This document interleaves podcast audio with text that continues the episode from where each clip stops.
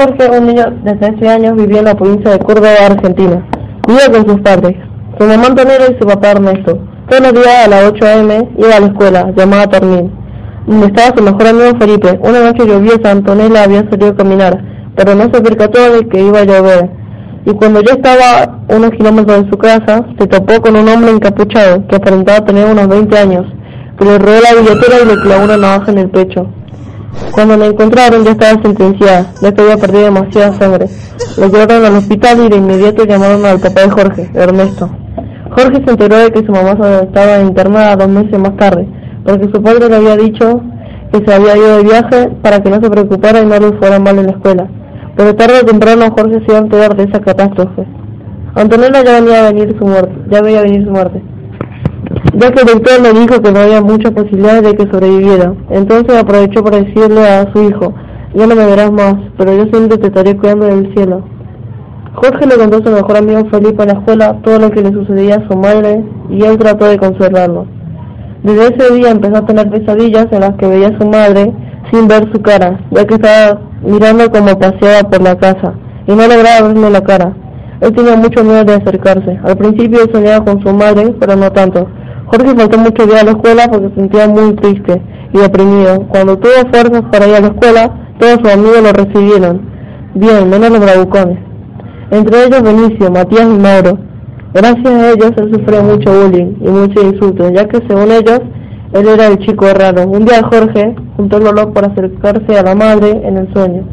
Pero justo cuando iba a agarrar el brazo, Ernesto lo despertó para desayunar. En la escuela sentía una presencia que estaba siempre cerca de él y no lo dejaba solo. Gracias a ese sueño empezó a pasar las cosas paranormales, pero lo que más le afectó fue su sonambulismo. Una noche empezó a caminar por la casa sonámbulo y por un descuido del padre, que había dejado una puerta abierta, Jorge salió a la calle. Su mejor amigo que vivía enfrente y estaba despierto, vio a Jorge salir. Felipe rápidamente bajó la escalera, abrió la puerta y corrió hacia Jorge y lo empujó a la vereda. El camión trágicamente lo pisó al héroe Felipe y estuvo en coma por un mes. Jorge trataba de ir a verlo todos los días y no entendía todo lo malo que estaba pasando.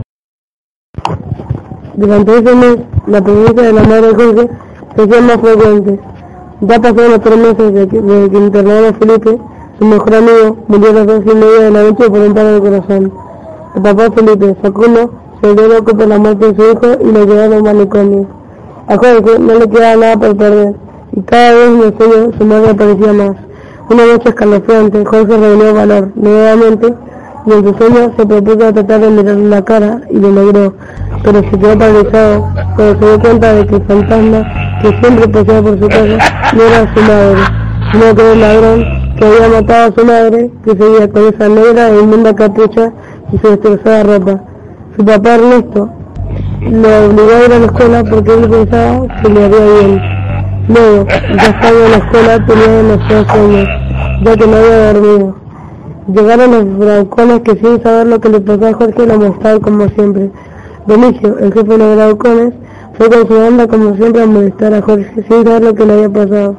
Matías lo molestaba con lo mismo y Mauro lo había encerrado en el baño.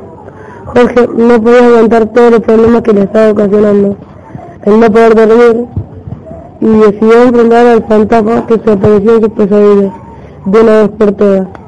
Pero él sabía que tenía que estar preparado. Entonces había consultado con un experto en lo paranormal y había gastado todo su ahorro en brujerías para enfrentarse al fantasma. Luego de dos semanas de citas seguidas con el experto, ya estaba preparado para luchar contra él. Se hizo de noche, se fue a acostar y otra vez apareció en su cuarto con el fantasma pasando por su casa. Él trató de combatirlo, pero el fantasma era demasiado fuerte. Después de una intensa pelea, Jorge terminó vencido, pero creyó que el fantasma había desaparecido.